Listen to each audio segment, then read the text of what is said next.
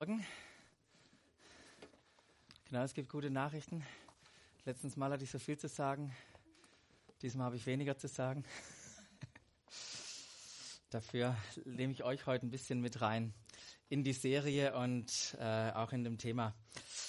Genau, aber er hat schon erwähnt, wir hatten, äh, wir sind mitten im März, mitten in der Serie, zweiter Teil, hier und jetzt. Hier und jetzt schließt sich aber an an eine Serie, die wir im Februar hatten. Erinnert euch, Look, so haben wir die Predigtserie genannt. Um was ging es da? Es ging um, um unser theologisches Grundverständnis von der guten Nachricht. Darum ging es.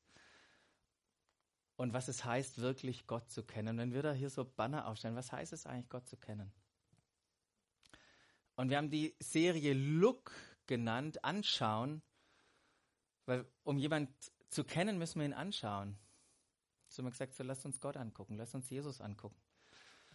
Und die Bibel verwendet da wunderbaren, äh, ein wunderbares Bild, wo sie sagt, wenn wir oder wir haben die Möglichkeit, ihn jetzt frei anzugucken. Es gibt nichts mehr, was uns trennt. Und wenn wir ihn anschauen, dann ist es, als ob wir in einen Spiegel gucken, weil wenn wir Jesus sehen, nicht nur den Vater erkennen, sondern auch selber sehen, wer wir sind. So, und jetzt haben wir uns gesehen. Und nun. Und ich habe das leider nicht auf Folie, weil es äh, mir gerade erst äh, eingefallen ist oder mir ins Herz gerutscht oder wie auch immer ihr das nennen wollt. Ich möchte eine Stelle lesen im Jakobus.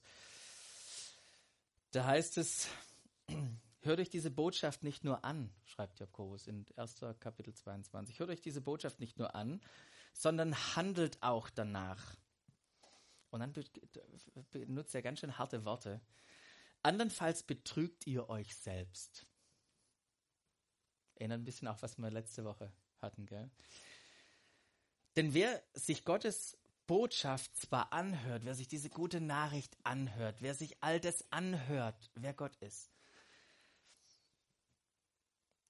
aber nicht danach handelt, gleicht jemand, der sein, und jetzt passt auf, sein Gesicht in, im Spiegel betrachtet und der, nachdem er sich betrachtet hat, weggeht und sofort wieder vergisst, wie er ausgesehen hat.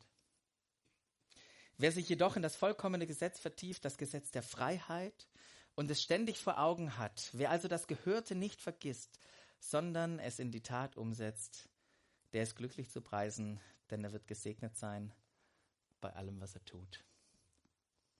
Und das ist die Herausforderung bei uns, wenn wir, wenn wir uns mit Gott beschäftigen, mit uns selber beschäftigen, dann, dann führt es zu einem Leben, wo wir, wo wir treu zu dem sind, was wir im Spiel gesehen haben, wo wir treu zu dem sind, wer wir sind.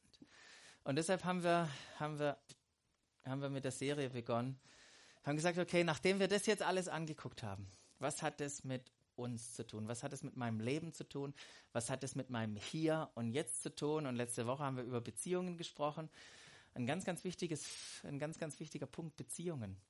Wir haben einen, einen Text aus dem ersten Johannesbrief angeguckt. Johannes, der so viel zu sagen hatte über Jesus, über seinen Glauben, über das, wie man mit Jesus lebt, der ganz am Ende seines Lebens die Briefe geschrieben hat. Und ein, einen haben wir uns da angeguckt. Und da ging es um Beziehungen. Und wir haben entdeckt, dass Gott nicht mehr so daran interessiert ist, dass diese vertikale Moral mit ihm funktioniert. Und dass wir all das halten, was er irgendwann mal zu irgendeinem Volk gesagt hat, sondern dass er eine, eine horizontale Moral etabliert hat, nämlich die Frage, wie gehen wir miteinander um und warum ist es so entscheidend, wie wir in Beziehungen miteinander umgehen, weil wir daran sehen, was wir wirklich erkannt haben. Weil es wirklich was, was daran sichtbar wird, so heißt es mal Johannes, ob wir Gott kennen. Das, das wird sichtbar in den Beziehungen, ob wir ihn kennen. Das war der Start in die Serie. Heute möchten wir weitergehen und über, oder möchte ich weitergehen, über eine ganz, ganz wichtige oder spezielle Art von Beziehungen sprechen. Beziehungen, die was Besonderes sind, weil sie sowohl einen großen Unterschied bei den, bei den anderen Menschen machen, als auch in deinem Leben machen können. Und wenn ich von Unterschied machen spreche, das ist ja das, was wir uns als Gemeinde wünschen, einen Unterschied zu machen. Es geht ja noch weiter. Menschen lieben meine Welt gestalten. Wir wollen ja einen Unterschied machen. Deshalb sind wir auch hier. Wisst ihr, deshalb machen wir einen Gottesdienst morgen, äh, heute Morgen. Wir machen Gottesdienste nicht, weil wir irgendwie eine religiöse Verpflichtung abhaken müssen in unserem, irgendwie in unserem, in unserem Wochenrhythmus und Wochenprogramm, sondern weil wir miteinander darüber sprechen wollen, uns befähigen wollen, dort, wo Gott uns hingestellt hat, einen Unterschied zu machen. Aber das Interessante ist ja, dass wir ja nicht nur alleine auf der Welt irgendwie isoliert sind und das alleine machen, sondern dass es überall auf der Welt Menschen, Organisationen, Gemeinden gibt, die auch einen Unterschied machen wollen, die auch dort, wo Gott sie hingestellt hat, gestalten möchten, dass sein Reich sichtbar wird. Und wisst ihr, haben ein interessantes Buch gelesen, da wird von, einer, von Leuten erzählt in Denver in den USA, die genau wie wir einen Unterschied machen wollen in ihrer Stadt. Und in Denver, USA, so in der Mitte irgendwo, in diesem großen äh, Land oder Staat. Das sind 2009 haben sich circa 25 Pastoren haben sich zusammengetan, um zu beten, um darüber zu sprechen, um gemeinsam zu träumen, wie sie etwas Gutes in ihrer Stadt tun können. Und damit sie das nicht ganz so isoliert machen, hatten sie eine tolle Idee. Die haben den einen von diesen Bezirksbürgermeistern mitgenommen auf ihre, auf ihre Tagung zusammen und haben diesem Bezirksbürgermeister die Frage gestellt, wie können die Gemeinden, wie können wir am besten etwas in der Stadt bewegen? Was sollen wir zusammen tun, damit wir ein Segen sein können für die Stadt? Und dann haben sie diskutiert und dann haben sie eine Liste gemacht, eine Liste mit all den Herausforderungen, Problemen und Nöten in der Stadt. Wenn wir jetzt eine Flipchart mitnehmen, Dinge aufgeschrieben. Das erste riesige, riesiges Drogen- und Suchtproblem. Das zweite, alleingelassene Kinder, die komplett in der Medien, Medienwelt abgetaucht sind. Hohe Scheidungsraten, eine drückende Einsamkeit, ältere Menschen, um die sich niemand mehr kümmert und ihr könnt die Liste in eurem Kopf vervollständigen. Eine Liste mit Herausforderungen und Nöten. Und plötzlich in dieser Diskussion meldet sich der Bezirksbürgermeister zu Wort und sagt eine Vielzahl der Probleme, die wir hier gerade aufgelistet haben, die unsere Bezirke und Wohngebiete betreffen, die könnten allein dadurch gelöst werden, wenn wir bessere Nachbarschaften hätten. Wenn wir bessere Nachbarschaften hätten. Mal draufklicken. Kommt klappen. Bessere Nachbarschaften. Normalerweise, führt er weiter fort, gehen die Bürger auf uns als Stadt zu und sagen, wir sollten ein Programm starten, um hier und hier Abhilfe zu schaffen. Und dann sagt er, doch Programme der öffentlichen Hand sind nicht immer effektiv und vor allem nicht die effizientesten, um soziale Probleme zu lösen. Wisst ihr, was viel besser ist als ein Programm? Beziehungen sind viel effizienter als Programme, denn sie sind organisch und langfristig. Und stellt euch das nur mal bildhaft vor. Stellt euch das bildhaft vor. Eine Nachbarschaftshilfe für ältere Menschen wo man einfach mal vorbeigeht, Hallo sagt, wenn man sowieso zum Bäcker geht, ein Brot mitbringt, wo man das Gefühl gibt, wir sehen dich, du bist nicht alleine. Nachbarschaftshilfe für ältere Menschen. Könnt ihr euch vorstellen, wie ein, ein Vater einer alleinerziehenden Mutter, wie er die unterstützt, mit, mit ihrem Sohn, mal das Fahrrad zu reparieren, zu sagen, hey, wir gehen ins Stadion, kommst du mit? Oder irgendwie andere Sachen, wo man ganz praktisch unterstützen kann? Oder könnt ihr euch vorstellen, was es mal bedeutet für ein, ein Ehepaar, für, für, für junge Eltern, die am Zahnfleisch mit ihren Kindern gehen, wenn ein befreundetes Ehepaar oder die Nachbarn sagen, wisst ihr was, wir nehmen mal eure Kinder oder wir nehmen das Babyphone. Beziehungen sind viel, viel effizienter als Programme. Auf die Frage hin, was Sie als Gemeinde für die Stadt tun können, forderte der Bezirksbürgermeister die Pastoren heraus, einfach das zu tun, was Jesus seinen Jüngern aufgetragen hatte. Hatte Jesus so etwas aufgetragen? Hatte Jesus schon über solche Sachen wie Fahrrad reparieren und so, hat er schon darüber gesprochen? Und meine ich etwa heute Morgen, es ist ja auch mal sich vorzustellen, meine ich etwa heute Morgen, dass die Lösungen für gesellschaftliche Probleme, dass die schon seit über 2000 Jahren bekannt sind. Was hat Jesus diesen seinen Jüngern aufgetragen? Jesus war in seinem Leben immer mal wieder mit religiösen Führern konfrontiert, die, die ihn reinlegen wollten, die ihn testen wollten, die ihn in ein Streitgespräch verwickeln wollten weil sie darin die Chance sahen, irgendwie etwas an ihm zu finden, was nicht stimmt, was, was er falsch kommuniziert. Die wollten den irgendwie ranbringen, irgendwie rankriegen. Und sie haben ihn in Streitgespräche entwickelt. Und als Jesus in den letzten Tagen in Jerusalem war, schreibt, müsste man nachlesen im Matthäus-Evangelium, wie viel Streitgespräche der hat, mit wie viel, mit wie viel ähm, Tricksereien und Leute, die ihn reinlegen wollten, er da konfrontiert war. Und eines der Streitgespräche bringt auf den Punkt, was Jesus seinen Jüngern aufgetragen hat. Da heißt es in Matthäus 22, ist auf der Folie, die Pharisäer hatten gehört, dass Jesus die Sadduzäer, also da gab es unterschiedliche Gruppen, also die Pharisäer hatten von den Sadduzäern gehört, dass er die zum Schweigen gebracht hat. Die kamen nämlich an, zack, geantwortet, die waren ruhig. So, jetzt waren die Pharisäer am Zug. Die haben sich überlegt, wie kriegen wir wie kriegen wir ihn zum Fallen? Wie stellen wir ihm eine Falle? Und ein Gesetzlehrer versucht es und er fragt ihn und sagt, Meister, Rabbi, toller Lehrer, du weißt ja alles? Sag uns mal, was, welches ist das wichtigste Gesetz? Und Jesus antwortet und sagt, du sollst, und wir kennen das alle, du sollst den Herrn, dein Gott lieben, von ganzem Herzen, mit ganzer Hingabe und mit deinem ganzen Verstand. Und äh, in einem Atemzug geht es weiter. Dies ist das größte und wichtigste Gebot. Ein zweites ist ebenso wichtig. Liebe deinen Mitmenschen wie dich selbst. Mit diesen beiden Geboten ist alles gesagt, was das Gesetz und die Propheten fordern. Aber nicht nur Matthäus, Matthäus, Matthäus, Matthäus berichtet uns davon, auch Lukas hat verschiedene Gespräche aufgezeichnet. Und da heißt es im Lukas Evangelium gibt es ein ganz ähnliches Gespräch, wo auch ein Gesetzeslehrer herkommt und Jesus auf die Probe stellen will. Ähm und da heißt es auch im Lukas 10, Meister, fragte er, was muss ich tun, um ewiges Leben zu bekommen? Und Jesus entgegnete, was steht, was steht im Gesetz? Was liest du denn dort? Und dieser Gesetzeslehrer antwortet, du sollst den Herrn, deinen Gott lieben von ganzem Herzen, mit ganzer Hingabe, mit all deiner Kraft und deinem ganzen Verstand. Und du sollst deine Mitmenschen lieben wie dich selbst. Hm? Steht doch drin, oder?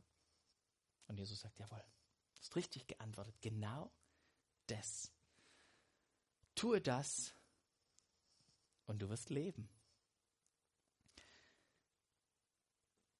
So, und jetzt hat der Gesetzeslehrer sein eigenes Leben reflektiert. tue das und du wirst leben. Hm, weiß nicht, ob ich es tue. Aber Jesus, wenn du davon Mitmensch redest, lass mich mal schön testen, was du damit meinst, weil vielleicht habe ich dich jetzt falsch verstanden, weil je nachdem, wie du das auslegst, mache ich es entweder richtig oder falsch. Und er fragt, um sich zu verteidigen, hey, äh, Jesus, was meinst du eigentlich mit Mitmensch? Und Jesus sagt, lass mir dir eine Geschichte erzählen. Eine Geschichte, die wir vielleicht die meisten von uns kennen als die Geschichte vom barmherzigen Samariter. Als sich der eine aufmacht von Jerusalem nach Jericho, überfallen wird, halbtot da liegt, geplündert von allem, von Weglagerern.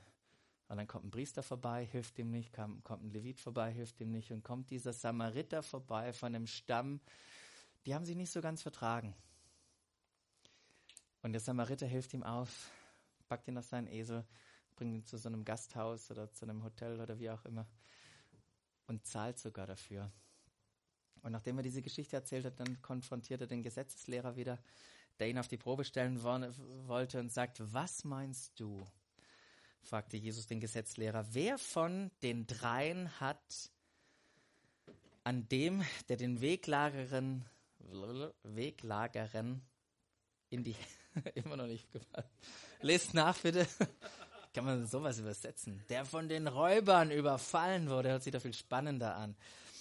Wer, wer denen die Hände fiel, als Mitmensch gehandelt. Wer von den drei hat als Mitmensch gehandelt? Hm. War klar, oder? Er antwortet, der, der Erbarmen mit ihm hatte und ihm geholfen hat, sagte, äh, hat, da sagte Jesus zu ihm, dann geh hin und mach es ebenso. Dann geh hin und mach es ebenso. Geh hin und mach es ebenso. Geh hin, mach es ebenso. Und wenn wir, und das merke ich zumindest, wenn wir, ähm, das wird schwierig, wenn wir es und unkonkret, wenn wir den Nächsten, wenn wir diesen Mitmenschen, wenn wir das ganz, ganz arg weit fassen, dann wird es richtig schwierig und unkonkret hinzugehen und es ebenso zu machen wenn wir den Nächsten zu weit definieren. Ich weiß nicht, wie es euch geht. Aber durch die Medien haben, also ich habe ein riesen, riesiges Bewusstsein von der Not in dieser Welt. Überall werden wir ja mit dieser Not konfrontiert. Überall könnten wir doch tun, könnten wir irgendwas tun. Doch dabei habe ich doch bereits über alle meine Facebook-Kontakte, sind auch genügend. Das sind so viele Herausforderungen, Allein um die schaffe ich es mich gar nicht zu kümmern, auch wenn ich es gern möchte. Ich schaff's nicht. Es, sind, es ist so viel Not. Und vielleicht ist es nur meine Pastorensicht, aber es ist so viel Not um mich herum, es wird unwahrscheinlich schwierig, dem allem gerecht zu werden, wirklich da überall zu helfen. Wisst ihr, wenn wir, wenn wir alle erreichen und lieben möchten, wisst ihr, wie viele wir dann am Ende erreichen und lieben? Null. Wenn wir alle erreichen und lieben möchten, werden wir am Ende niemanden erreichen und lieben. Und die Geschichte zeigt uns mehrere Sachen. Zwei Sachen fand ich irgendwie so interessant an dieser Geschichte vom barmherzigen Samariter. Das eine ist das, dass, ähm, dass es vielleicht jemand der Nächste ist, dein Mitmensch ist, wo du nicht so eine natürliche Zuneigung hast, den du nicht so natürlich liebst ähm, der anders ist als du. Und das Zweite ist, irgendwie scheinen diese Mitmenschen und diese Nächsten auf der Straße zu liegen, die du sowieso entlang gehst. Was wäre, wenn Jesus mit Nächster, wenn er von Nächster spricht, wenn er von dein Mitmensch spricht, wenn er tatsächlich deinen Nachbarn meint? Wenn er tatsächlich deinen Nachbarn meint mit dein Nächster, der wirklich ganz nah dran ist.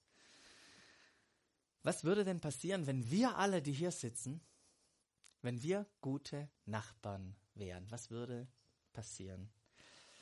Wisst ihr, die unsere Nachbarn, das sind ganz normale Menschen, die unterscheiden sich nicht groß von uns. Die wollen irgendwo dazugehören, die wollen Teil von etwas sein, die wollen, dass man sich um sie kümmert.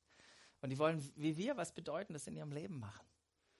Ganz normale Menschen, ganz normale Nachbarn.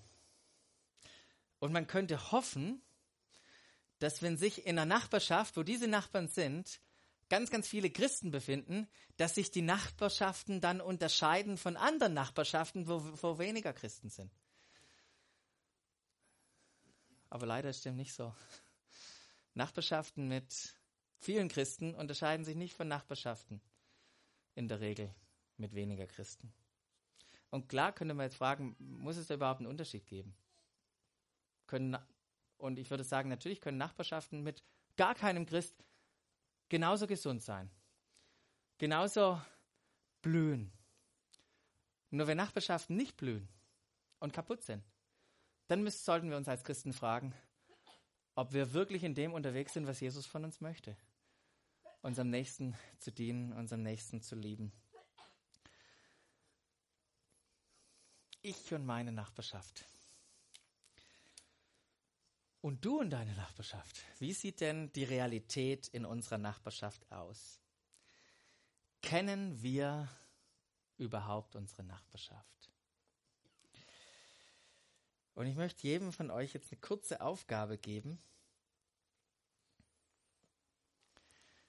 Und ich kann euch sagen, das ist eine, ich habe ein richtig, mit dem Wort gerungen, wie das ist. Das ist eine gewichtige Aufgabe. Das ist eine, dachte erst, erst habe ich gefährliche Aufgabe mir überlegt. Weiß nicht, ob sie gefährlich ist, aber es ist eine gewichtige, weil aus dem, was ihr jetzt gleich macht, kann was Wunderbares entstehen. Folgende Übung. Kannst gerne austeilen. Machst mal weiter. Ich zahle euch jetzt einen Zettel aus. Und ihr seht hier in der Mitte, das ist dein Haus oder deine Wohnung. Hier wohnst du. Egal, ob das ein Mehrfamilienhaus ist oder ein Einzelhaus. Ähm, und um dich herum sind acht Felder. Entweder Häuser oder Wohnungen, je nach Kontext. Ihr kriegt den Transfer hin. Also das ist nicht nur Reißbrett mit, mit acht Häusern drum. Einfach mal acht Menschen, die um dich rum liegen. Das Stifte habt ihr auch? Ja, auch noch gut.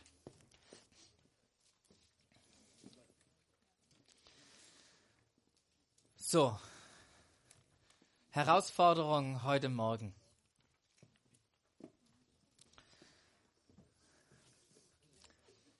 A, B und C. Und dann werde ich euch sagen, ob ihr richtig steht.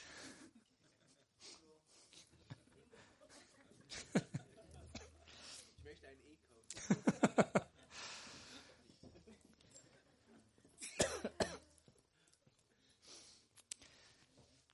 So, was macht ihr jetzt damit? Ihr überlegt euch die acht nächsten Nachbarn, Einzelpersonen oder Familien. Und unter A schreibt ihr mal den Namen rein. Das könnte die Hilde sein oder die Hilde Stein, je nachdem, oder die Frau Stein, je nachdem, was ihr eben wisst. Also den Namen. Vielleicht habt ihr schon Klingelputzen gespielt. Genau, den Namen rein in A. Dann das zweite wäre im B, wo ihr Informationen reinschreibt, die ihr über sie wisst. Ich meine jetzt nicht, was du sehen kannst. Sie fährt einen Porsche. Das traue ich dir zu, dass du das siehst. Ich meine damit Sachen, die du über sie weißt, weil sie mit dir darüber gesprochen hat. Zum Beispiel, wo sie aufgewachsen ist. Ähm, oder was sie arbeitet. Also nicht, wo sie arbeitet, dann hat sie einen, einen, runden Sticker und du weißt, Mercedes, sondern was sie arbeitet oder was er arbeitet. Was ihre Familiengeschichte ist, das ist alles unter B. Also Informationen, die du aus dem, einfach aus dem Gespräch hast, weil ihr Bekannte seid, weil ihr nicht unbekannt seid. Und unter C möchte ich euch herausfordern, Dinge aufzuschreiben, wo sie euch Auskunft, wo sie euch erzählt hat, aufgrund eurer Beziehung miteinander. Zum Beispiel, was sie beruflich plant, ob sie eine Familienplanung haben, was sie, was sie über Gott denkt, wovor sie vielleicht Angst hat, ob, ob, ob sie irgendwie religiös ist oder irgendwas, was sie praktiziert da, vielleicht macht sie Yoga oder irgendwas und hat ihr das erzählt. Und wie die Beziehung innerhalb der Familie ist. Einfach mal so ein paar Fragen. Ihr müsst jetzt nicht alles runterschreiben, aber versucht mal A und dann ein, ein Punkt, ein, zwei Punkte bei B und C hinzuschreiben. Ich weiß, es dauert ein bisschen, ein bisschen Gehirnschmalz. Und ähm, ihr habt fünf Minuten Zeit.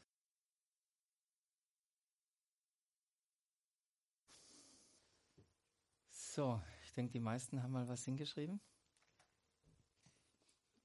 Alles gute Nachbarn hier. Ihr könnt ruhig euch aufrichten sagen, Mensch, bin ich ein guter Nachbar. ich kenne kenn meine Nachbarschaft. Und was denkst du über dein Ergebnis, das du erzielt hast? So, wir bewerten ja. Zumindest ist so irgendwie, was wir draufgeschrieben. Fangen wir an zu bewerten. Zumindest ging es mir so, als ich das gemacht habe. Wer, wer von euch denn, kommt das uns mal eine Tendenz hinkriegen, wer, wer hat denn wirklich tatsächlich acht Namen aufgeschrieben? Wow ich kann euch sagen, allein schon mal acht Namen da aufzuschreiben ist, das ist professional neighboring. wer, wer, hat denn, wer hat denn bei, bei der Kategorie B, wer hat denn da alle acht gezähmt, der alle acht hat? Super. Und jetzt Kategorie C. Wer hat, gibt es da jemand, der? Hm? War nicht genug Zeit, genau, super. Also die, ich, ich habe nur eine Statistik von Amerika. Da haben weniger als ein Prozent schaffen das C bei allen acht auszufüllen. Allein schon, also gerade mal acht Namen, Maximum zehn Prozent. B unter drei Prozent. C unter ein Prozent äh, der Namen auszufüllen. Als ich das gemacht habe, stand ich an dem Punkt, mein Ergebnis war nicht ganz so toll, aber ist auch klar, wir wohnen natürlich in einer ganz schwierigen Nachbarschaftssituation. ja, ich kommt, kommt zu mir, ich erkläre euch das mal. Nicht so einfach wie bei euch. Bei all die hier, die, ihr wohnt ja im Wohngebiet, ja, ja. Ähm, aber ich.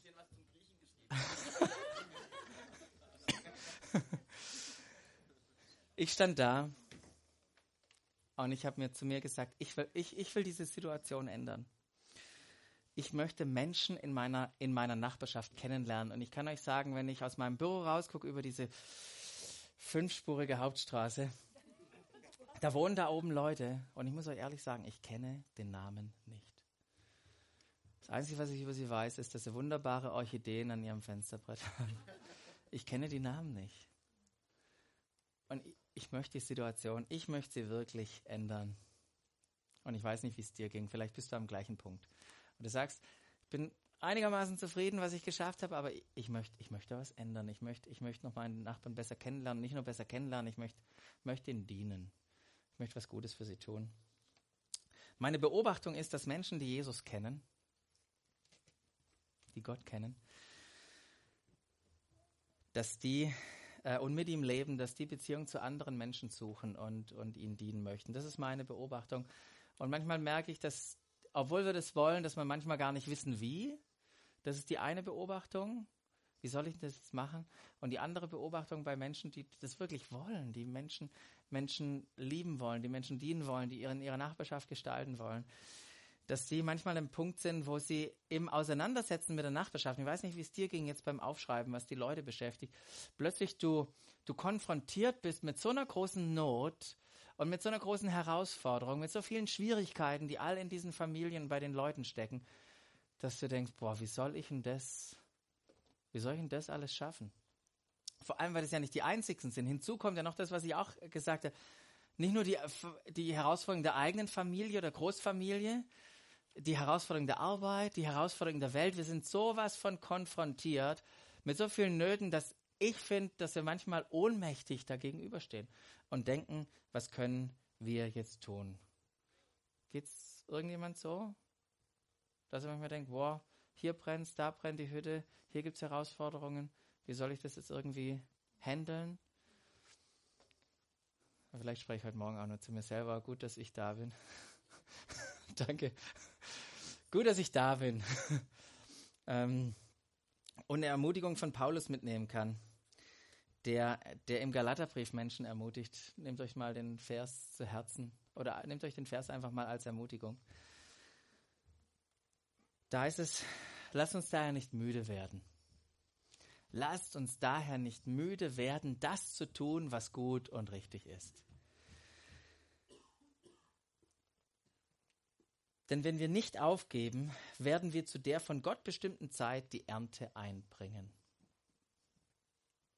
Solange wir also noch Gelegenheit haben, dazu haben, wollen wir allen Menschen Gutes tun, ganz besonders denen, die wir durch den Glauben, äh, die wie wir durch den Glauben zur Familie Gottes gehören. Lasst uns nicht müde werden, das Gute zu tun, was gut und richtig ist.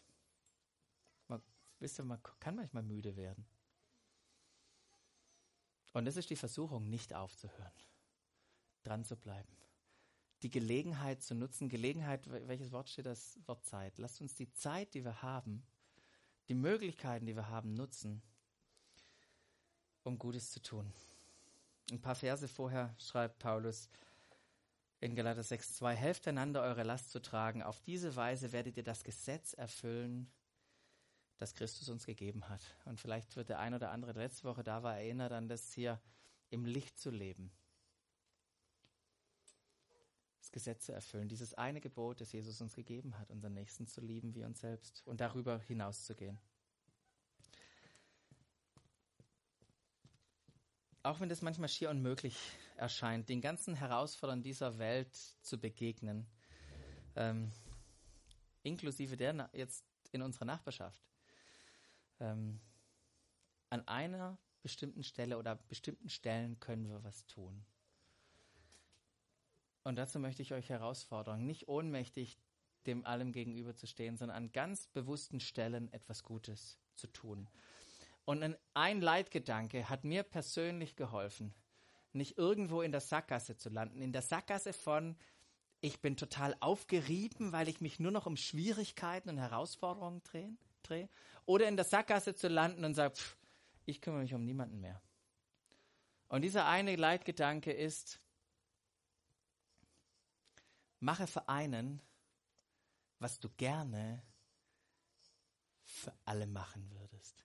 Mache für einen, was du gerne für alle machen würdest. Mache für einen Nachbarn genau das, was du gerne für alle Nachbarn machen würdest. Und jetzt denkt ihr an eure Kindheit zurück, weil das widerspricht dem, was du in der Regel aus deiner Kindheit kennengelernt hast. Nämlich, wenn du gefragt hast, darf ich das und das machen, dann hieß es nein. Und hast du gefragt, warum nicht? Ja, weißt du, dann müsste ich es auch jedem anderen erlauben. Kennt ihr das? Darf ich Fernsehen gucken? Darf ich das machen? Darf ich das machen? Kriege ich ein Eis? Hm. Nee, warum? Ja, sonst müsste ich es allen anderen erlauben. Weißt du, sonst kriegen wir, sind alle Eltern, die jetzt um mich rum sind, auch im Zugzwang. Kennt ihr das? Ich frage mich, wer hat es aufgestellt? Dieses Gesetz, diese Regelmäßigkeit, diese Regel. Ich kann den einen Nachbarn nicht einladen, weil dann müsste ich ja alle Nachbarn einladen. Und ich möchte dich einladen, das auf den Kopf zu stellen und sagen, dreh das um Mache für einen genau das, was du für alle machen möchtest. Und jetzt ist die Frage, wer ist dieser eine? Wer ist dieser eine? Und ich möchte dich bitten, es nicht zu versuchen, es allen recht zu machen. Versuche nicht fair zu sein, weil niemand fair ist. Wisst ihr nicht mal, Jesus war fair. Lest mal, lest mal seine Geschichte, er war doch nicht fair. Er wollte nicht fair sein, wisst ihr, was Jesus machen wollte? Er wollte das Richtige tun. Und manchmal hat es bedeutet, indem er das Richtige getan hat, nicht fair zu allen zu sein. Tue für einen, was du gerne für allen machen, äh, für einen machen würdest und starte damit in deiner Nachbarschaft. Wer ist dieser eine in deiner Nachbarschaft, bei dem du anfangen kannst? Wer ist dieser eine, diese eine Welt, diese eine Familie, die verändert werden kann und ich kann dir, kann dir versprechen, wenn da sich was durch dich verändert, das verändert dich und deine Familie auch so. Und wenn das jeder machen würde, stellt euch das mal vor, wenn alle, wenn wir alle anfangen würden, das mit dem einen zu machen, wie sich unsere Stadt verändern würde. Ich möchte da nicht mehr drauf eingehen, nur noch ganz kurz äh, drei, drei Dinge, die ich von anderen gelernt habe in Bezug auf, auf Beziehungen. Lässt sich anwenden, nicht nur auf unsere Nachbarschaft, aber das sind die drei Dinge, das erste ist, gehe tiefer anstatt weiter. Das Ziel ist nicht, dass du das A ausfüllen kannst für dein gesamtes Wohngebiet. Das Ziel ist, mit manchen tiefer zu gehen, Freundschaften zu haben. Das zweite ist, denke langfristig und nicht kurzfristig. Denke in Beziehungen langfristig und nicht kurzfristig. Und das andere ist, wenn wir der Not gegenüberstehen, du hast nicht nur Geld. Ist super, ein Patenkind zu haben, aber wir haben mehr als Geld. Wir haben Zeit. Und von dem her möchte ich dich ermutigen, tiefer zu gehen, langfristig zu gehen und Zeit zu gehen. In meinem perfekten Deutsch. Gisch mal. Gisch mal tiefer, langfristiger und gisch mal Zeit.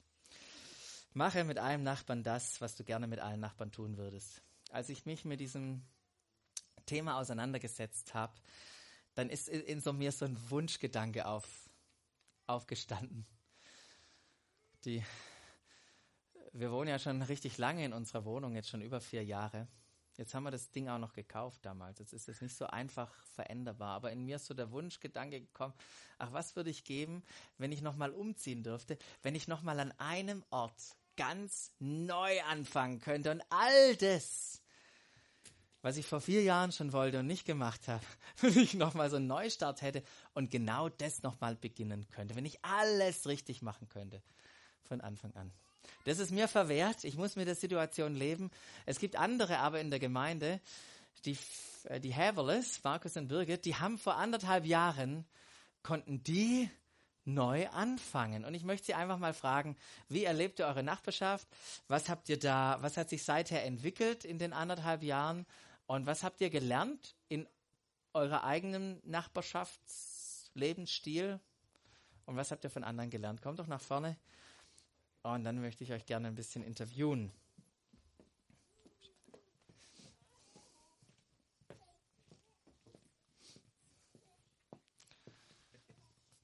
Genau, ich habe keine Fragen im Vorfeld ja. gegeben, habe einfach nur gesagt, kommt mal nach vorne und erzählt mal so ein bisschen, ihr wohnt jetzt anderthalb Jahre in Rohr, nachdem ihr das schön ähm, Ärger gemacht habt durch Dreck an der Straße und Lärm, durch den Umbau und so. Das ist ja immer ein guter Start, sich in seiner Nachbarschaft einzufinden. Andere, die da hinten sitzen, die kennen das auch, wenn man im Reihenhaus wohnt ähm, und dann bohrt.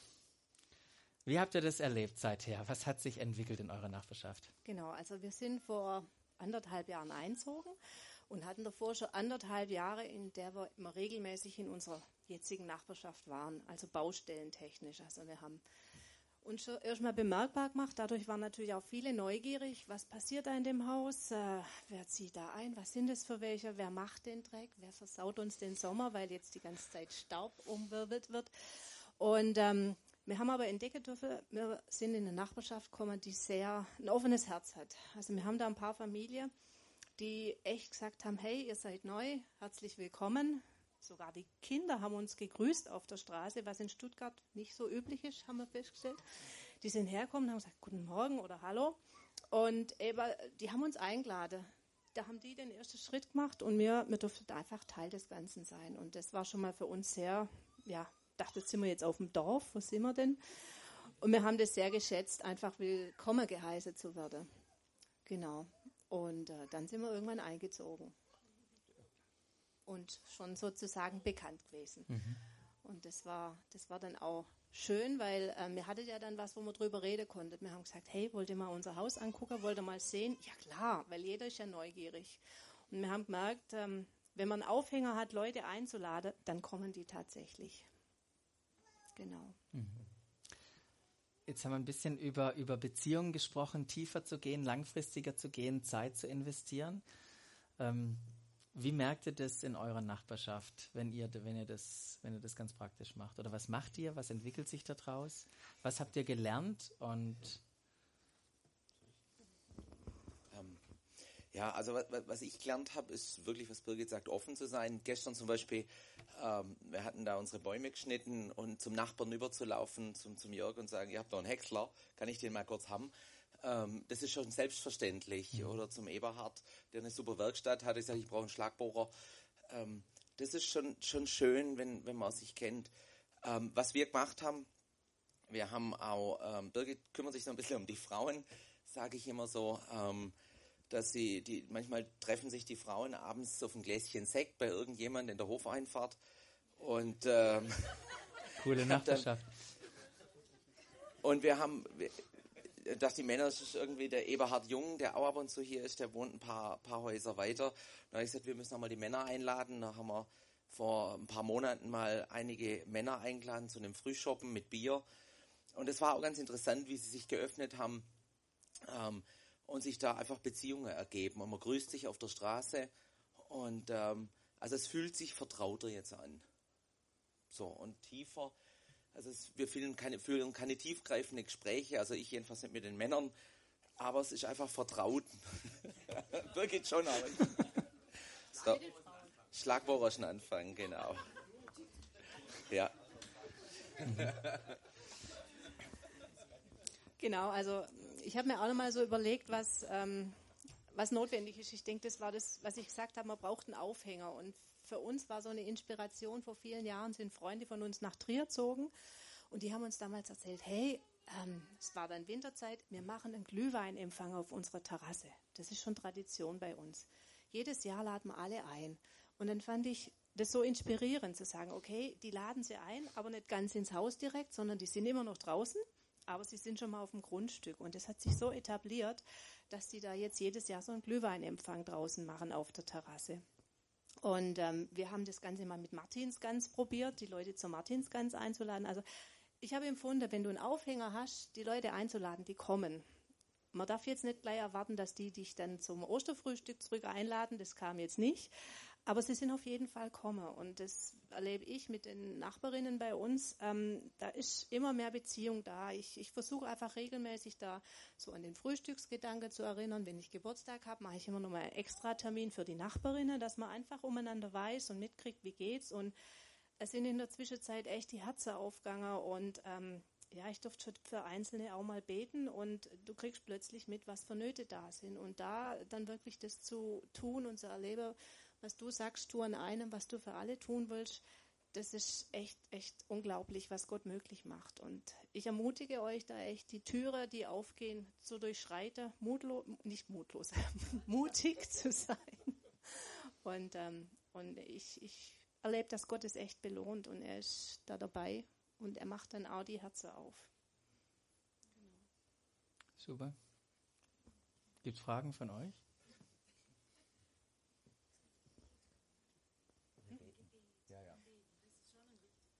Ja, ja, genau. Also was bei uns natürlich auch nochmal war, die Familie Jung, die in der Nähe wohnt, die wohnen da schon jahrelang, die haben auch initiiert, dass da jedes Jahr ein Straßenfest ist und da kommt jeder einfach zusammen. Das ist so eine lockere Atmosphäre und die Gemeinschaft. Ich glaube, das Spannende ist wirklich zu sagen, mir geht es jetzt nicht darum, gleich in die Tiefe zu gehen, sondern erstmal zu sagen, hey, uns gibt's, das ist unser Leben, das ist euers, was, was haben wir gemeinsam, wo können wir uns treffen und Gemeinschaft zu leben. Und dann als wir, die wir eben Jesus kennen, auch uns zusammenzutun und zu sagen, wir beten für unsere Nachbarn. Wir wollen, dass denen besser geht. Wir wollen, dass es eine gute Nachbarschaft ist, dass es Freundschaften sind, dass die Kinder sich gut entwickeln und ähm, dass man füreinander einsteht. Und ich glaube, ja, das ist wirklich, also wir haben echt ein Vorrecht, auf vorbereitetem Boden zu sein, sozusagen. Und dass man da, ja, wenn ihr in eurer Nachbarschaft da jemand wisst in der Nähe, der augläubig ist, euch zusammenzutun und zu sagen, hey, wo, wo können wir was starten? Und echter Schwerpunkt auf Gemeinschaft im ersten Moment und locker bleiben. Ja. Vielen, vielen Dank. Hast du noch was? Also wir haben einige Nachbarn, das muss ich sagen, ähm, die wollten selber unser Haus damals kaufen und da war eine ziemlich angespannte Atmosphäre erst da. Ähm, also ein Misstrauen gegenüber unseren, den Vorbesitzern des Hauses, wo wir dann, dann gekauft haben. Aber das hat sich so wirklich über die Zeit entwickelt. Birgit, wir haben wirklich den ganzen Garten da äh, gerichtet und gemacht und da haben die Vertrauen gefunden zu uns und das war echt der längste Prozess über ein Jahr, äh, bis wir sie dann mal eingeladen haben. Und, und auch jetzt ist es eigentlich entspannt mit ihnen. Wobei sie aus, äh, wobei wir am Anfang echt gedacht haben, oh je, wird das was? Und, aber wir haben viel betet für sie und haben sie dann auch mal zum Weinabends eingeladen und seitdem ähm, ist es wirklich entspannt. Sie grüßen, freundlich, nett ähm, wenn was ist, man, man plaudert mal. Also es ist wirklich viel auch, auch Gebet und manchmal auch Geduld, das man braucht. Ja. Vielen, vielen Dank für die Einblicke. Ich glaube, das, was ich jetzt spontan gelernt habe, ist, unterschätzt die Kehrwoche nicht und den Vorgarten, das den gerichtet ja. zu haben. Ja. Und mir war es einfach nur wichtig, die schön zu Wort kommen zu lassen, weil das sind super Nachbarn. Und die machen das in einer ganz klasse Art und Weise. Und da werden wir sicherlich noch einiges hören. So, nun, was machen wir jetzt? Ich möchte euch ermutigen, wenn ihr, wenn ihr äh, Menschen in eurem Umfeld habt, die ihr noch nicht kennt, so wie das bei mir der Fall ist. Ja, Leute leben vier Jahre gegenüber und ich würde ihn nicht mal, ich würde ihn nicht mal im Supermarkt erkennen. Ich weiß nicht mal ihren Namen. Und wisst ihr was, das Entspannte ist ja, die kennen meinen Namen auch nicht. Also aber es, es, es braucht einen, der das Eis zerbricht und der den ersten Schritt macht. Und ich möchte euch, ich möchte euch ermutigen, andere kennenzulernen, den Namen den Namen von jemandem zu kennen. Weil sobald man Namen hat, wird aus dem Unbekannten ein Bekannter. Und es geht ja noch weiter. Aus einem Bekannter, wenn man mal so ein Viertel geschlotzt hat, da oben im Rohrer Weg oder wo auch immer, dann wird, werden aus Bekannten werden richtige Freunde. ja. Aber den Namen zu kennen. Wisst ihr, manchmal ist es ja so, das, das Erste ist, man fährt vorbei und winkt. Irgendwie, wenn man Leute kennen. Manchmal begegnet man sich, wie ich gestern einer Nachbarin ein bisschen weiter weg wohnt, begegnet bin. Da hat man guten Tag gesagt. Wenn man den Namen weiß, dann muss man nicht nur guten Tag sagen, dann kann man guten Tag, Frau, äh, Herr Spät sagen. Wenn man sich mal begegnet, kann man sagen, guten Tag, Herr Spät, wie geht's denn Ihnen? Und irgendwann, so wie der Markus es gesagt hat, sagt man, hallo Rainer, wie geht's dir? Du kann ich deine Schlagbohrmaschine haben. Oder kannst du mir mal kurz helfen, die Waschmaschine runterzutragen oder hochzutragen oder wie auch immer. Und irgendwann kann man sagen, hey Rainer, ich habe gesehen, dass dein Bruder gestern zu Besuch war. Wie geht's euch miteinander nach eurem Konflikt? Kommt ihr wieder zueinander? Aber alles beginnt, wenn ich den Namen weiß. Wir schließen mit einer Bibelstelle in Apostelgeschichte 17. Da heißt es, aus einem einzigen Menschen hat er alle Völker hervorgehen lassen.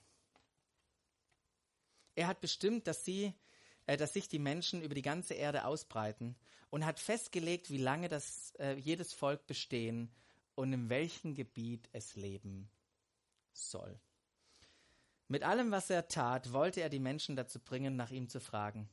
Er wollte, dass sie, wenn irgend möglich, in Kontakt mit ihm kommen und ihn finden. Er ist ja von keinem von uns in unerreichbarer Ferne. Gott hat dich ja für einen bestimmten Grund bewusst in der Nachbarschaft platziert. Und er ist nicht weit weg, weil du in dieser Nachbarschaft bist, weil du für sie, für diese Nachbarschaft Jesus zum Anfassen bist, weil du der Botschafter bist, weil du ihn repräsentierst, ihn gegenwärtig in dieser Nachbarschaft machst. Und ich möchte euch in den kommenden Wochen herausfordern, deinen Blick für deine Nachbarschaft zu öffnen oder den nächsten Schritt zu gehen, je nachdem, wo du stehst, und da einfach anzufangen. Wir werden dieses Thema, das werden wir auf jeden Fall nochmal aufgreifen weil das so wichtig ist, wie wir in unserer Nachbarschaft Beziehungen leben und da so viel Potenzial drinsteckt. Werden wir eine Predigtserie nur speziell für dieses Thema angehen. Aber ich dachte, bevor wir, bevor wir darauf warten, lasst uns heute schon mal einen Impuls setzen, weil ja, man kann das zum Glühweinempfang machen, das ist eine Möglichkeit, aber der Frühling und der Sommer, der eignet sich so viel besser, um Menschen einzuladen und im Vorgarten zu sein, um die Straße bewusst länger zu kehren, um mit Menschen in Gespräch zu kommen. Und macht es, kommt mit Menschen ins Gespräch, geht spazieren, lernt die Menschen kennen und lasst euch darauf ein. Und der allererste Schritt, sich darauf einzulassen, da möchte ich jetzt noch für werben, ist, lasst uns mal zu zweit zusammengehen. Äh, wenn ihr das möchtet, könnt auch gerne selber das machen und einfach für eure Nachbarn beten. Geht zusammen, ein Nachbar, den ihr auf dem Herzen habt, betet nicht wieder für alle, betet für einen, ganz konkret. Und der Andreas alias Dreli wird dieses Gebet dann abschließen.